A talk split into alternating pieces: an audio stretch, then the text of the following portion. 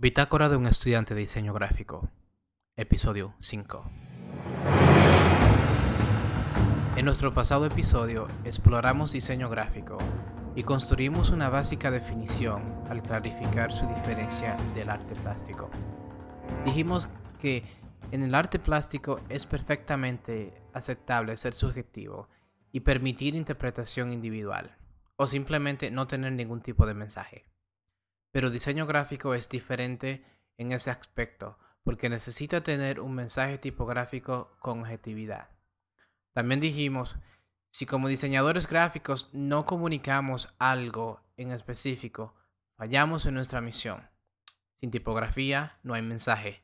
Y si no hay mensaje, no es diseño gráfico. Pero hoy vamos a hablar un poco del proceso. Mejor dicho, nos preguntaremos cómo este proceso comienza. Para resumir, diseño comienza al escuchar.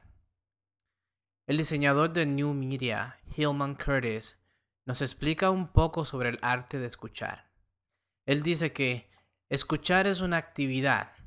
Todo depende de preguntar las preguntas precisas de una buena vez y después ajustar tus percepciones de la respuesta, no importa lo difícil que sea lidiar con ellas.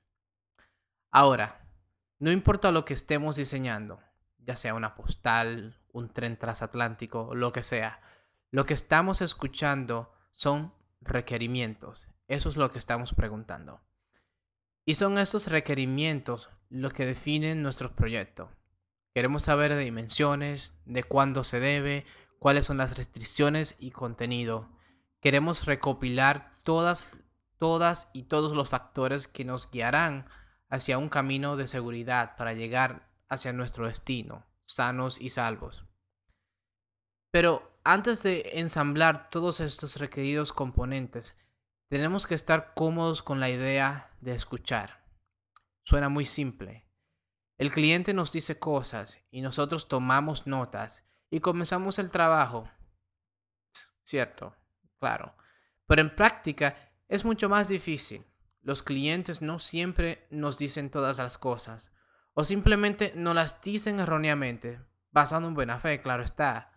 O a veces no tienen entendimiento de lo que quieren. Y eso crea grietas. Aquí es cuando tenemos que ser astutos y cubrir esas grietas.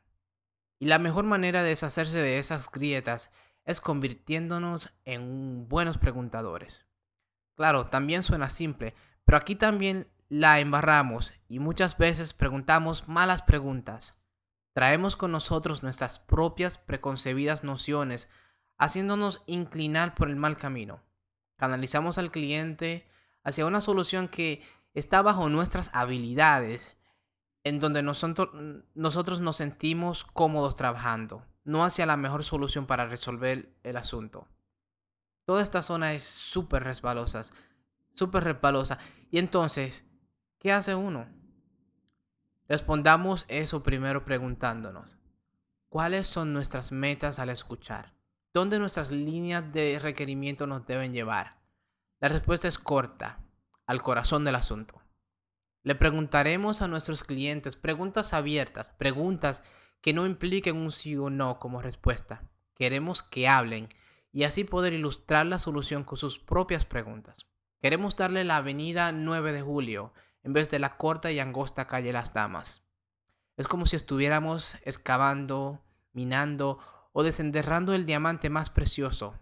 Y lo que estaremos tratando de desenterrar, lo que queremos encontrar es lo que el cliente quiere. Queremos descubrir la historia, que está tratando de, decir o tratando de contar el cliente. Queremos saber sus verdaderas metas, incluyendo sus obstáculos. Queremos llegar al corazón de su mensaje. Todo esto puede resumirse con una simple palabra. ¿Cuál es el tema? Y si sabemos cuál es nuestro tema, tenemos la semilla de donde el proyecto puede germinar, el motor que movilizará todo. Y no te equivoques, tu solución crece al natural cuando nace del tema. Es cuando no estamos seguros del tema que nuestro trabajo se convierte artificial e imitamos con estilos u otras cosas para compensar la falta de entendimiento. Ahora, esta búsqueda de entendimiento y el proceso de preguntar puede de que tome más de una reunión con el cliente con tiempo entre medio para indagar el tema y tener discusiones internas con uno mismo. Cuando tenemos claro lo que nuestros clientes quieren, su historia, su tema, ahí es cuando los requerimientos comienzan a enfocarse. Y ahí es cuando tenemos que mantener la guardia contra nosotros mismos y, y las predisposiciones de los clientes. Es tan fácil tener la respuesta correcta y hacer las cosas mal. Mencioné anteriormente que podemos canalizar nuestros clientes hacia nuestras capacidades y al estado donde nos sentimos cómodos trabajando y sin que, sin que esta en realidad sea la mejor solución para el problema. Algunas veces esto pasa porque, qué sé yo, tenemos una herramienta favorita de trabajo, eh, tenemos un martillo y todo lo que vemos se nos parecen clavos, si así lo podemos decir. Tenemos que estar pendiente de esto estando siempre abiertos a todas las posibilidades y no limitándonos hacia una solución predispuesta. Por ahora, vamos a reconocer que escuchar toma práctica. Todos los clientes son diferentes, con diferentes estilos de comunicaciones. Tomará mucha práctica para convertirnos en unos duros en el tema. Y es una labor necesaria, pero esta es la llave que crea los soportes del entendimiento y nos lleva hacia el blanco que hará que los clientes salten de alegría.